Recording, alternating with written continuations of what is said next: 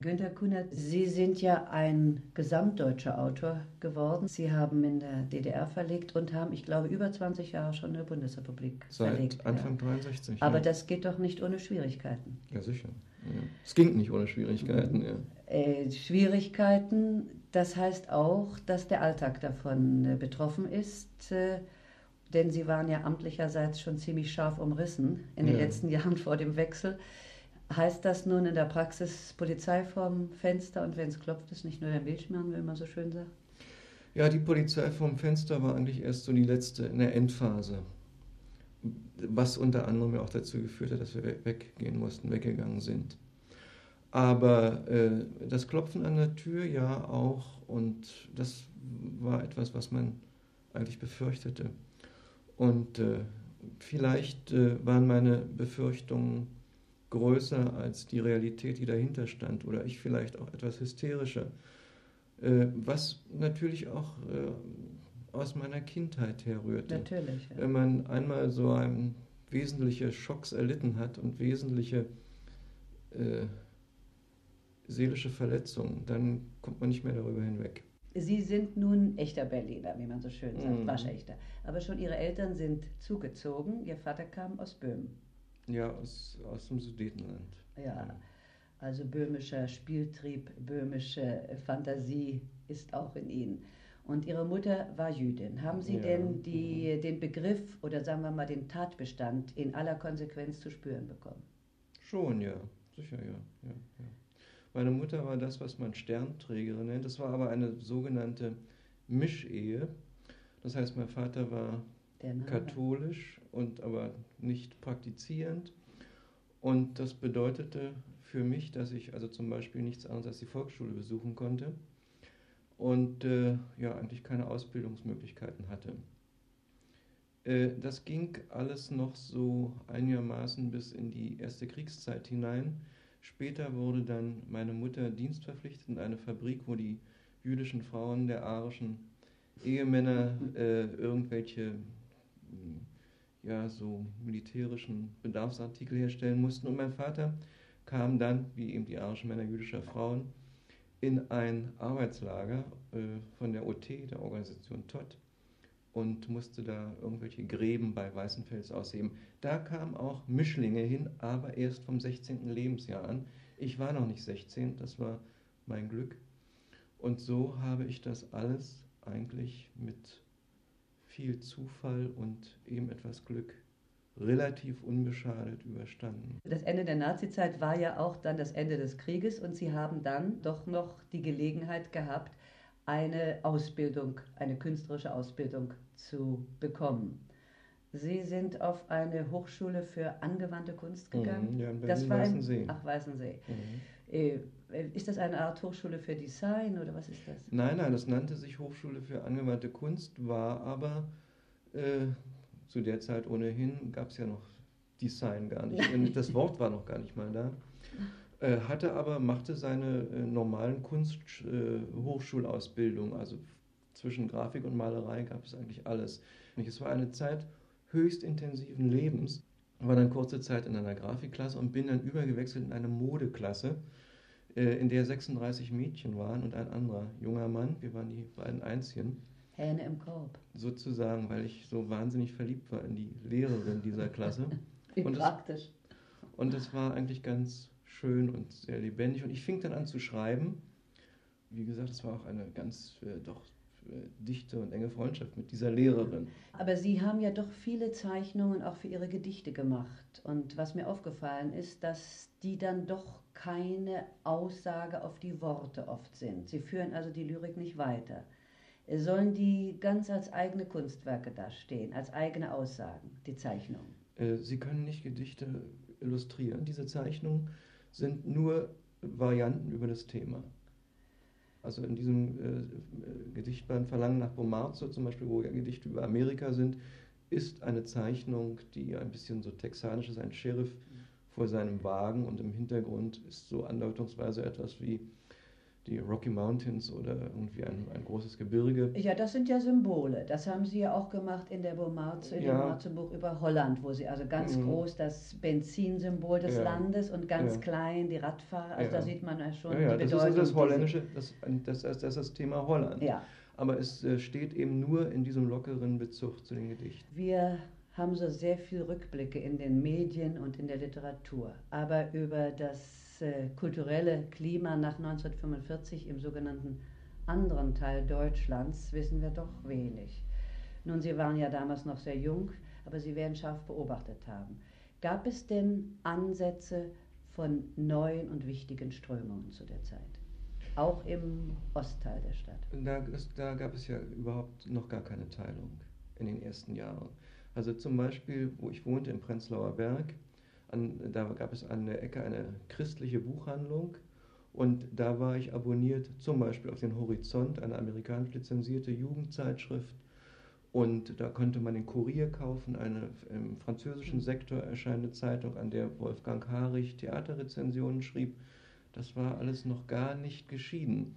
Und äh, es liefen ja auch im Prenzlauer Berg amerikanische, französische Filme dieses äh, kulturelle Leben begann äh, eigentlich zuerst im Ostsektor, unter anderem dadurch, dass die Besatzungsmacht, die Russen, diesen Künstlerclub Möwe gründeten, sofort und die Theater begannen da eben schon sehr früh wieder zu spielen. Also der Nachholbedarf war enorm. Der war auf jeden Fall enorm. Die ersten Bücher, die dann kamen, wurden auch gekauft, wie rasend natürlich.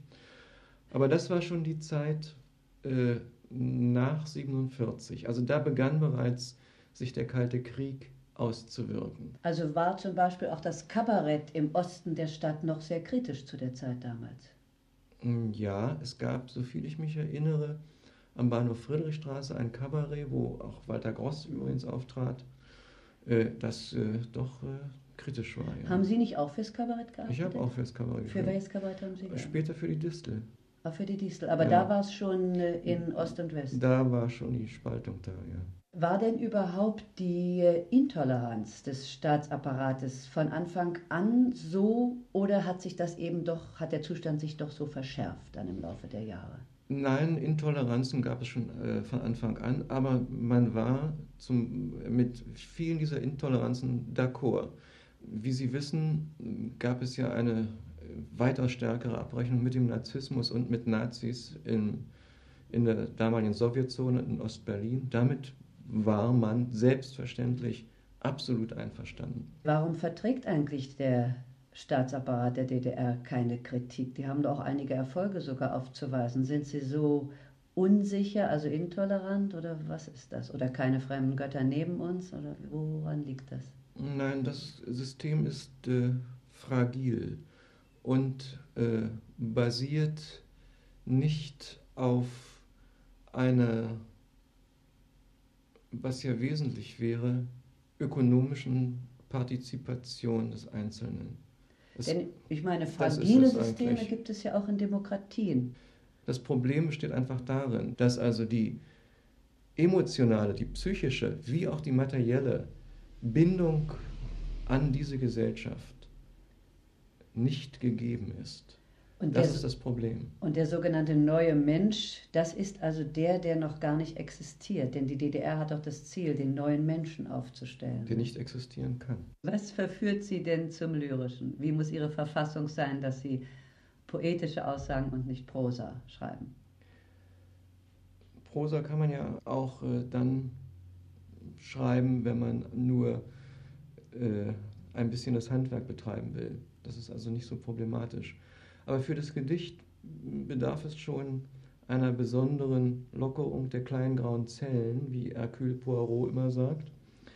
Und äh, das heißt also eines Bewusstseins, das ein bisschen abweicht von unserem Alltäglichen. Also man muss dafür ein bisschen auch schon etwas leisten. Dann kommt das Gedicht wie ein Reh aus dem abendlichen Wald. Etwas scheu, aber es kommt. Melancholie ist ja so eines Ihrer sehr häufig gebrauchten Worte. Bezeichnet sie Ihren Zustand? Sicher, ja. Mhm. Ist sie eine Art äh, Grundzug Ihres Wesens? Ja, ganz gewiss. Immer ja. schon gewesen? Ja, sicher. Ist denn Melancholie so ein bisschen eine Droge auch für Sie, so wühlend in wonniger Wehmut? Ich glaube nicht. Nein. Das nicht? Nein, nein, dazu ist das einfach ein viel zu massiver Zustand. Den Sie äh, dann durch Schilderungen der Einsamkeit, die uns ja eigentlich alle angeht, äh, überwinden können? Nein, das, wächst, das wächst das ja immer nach. Das wird man ja nicht los. Das ist ja die Grundlage. Aber über den ich so äh, mit äh, Spaß und Ironie hinwegtänzele. Insofern geht es mir natürlich so wie den Clowns, die ja auch alles traurige Leute sind. In welchen Altersgruppen oder in welchen Berufsgruppen haben Sie denn Ihre stärkste Anhängerschaft? Bei den jungen Leuten. Bei den jungen Leuten. Ja. War in der DDR so und ist hier auch so. Oh. Empfindet man denn heute das Ich äh, als Motiv wieder allgemeingültig? Es war eine Zeit lang nicht so. Ist das heute wieder stärker? Absolut. Ja. Absolut. Es ist nicht nur äh, dass man äh, wie selbstverständlich ganz äh, individuelle Texte liest, sondern es ist auch so, dass wieder mehr gelesen wird, dass man wieder mehr zu Lesungen geht. Politik trägt nicht, Religion trägt nicht mhm. und da sucht man sich seine, äh, ich will nicht gerade sagen Götter, aber seine mhm. Ziele und Ideale dort.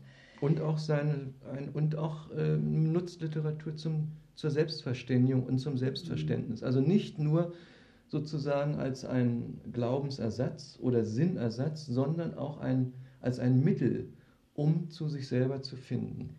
Sie haben ja sehr viele satirische Werke, sehr viel Satire verwendet. Ist denn in der DDR die Satire eine beliebte Unterhaltungsform? Was unter Satire firmiert, ist ja freundlicher Humor, der äh, die Kühnheit besitzt, also ganz banale und im Grunde gleichgültige Dinge zu attackieren.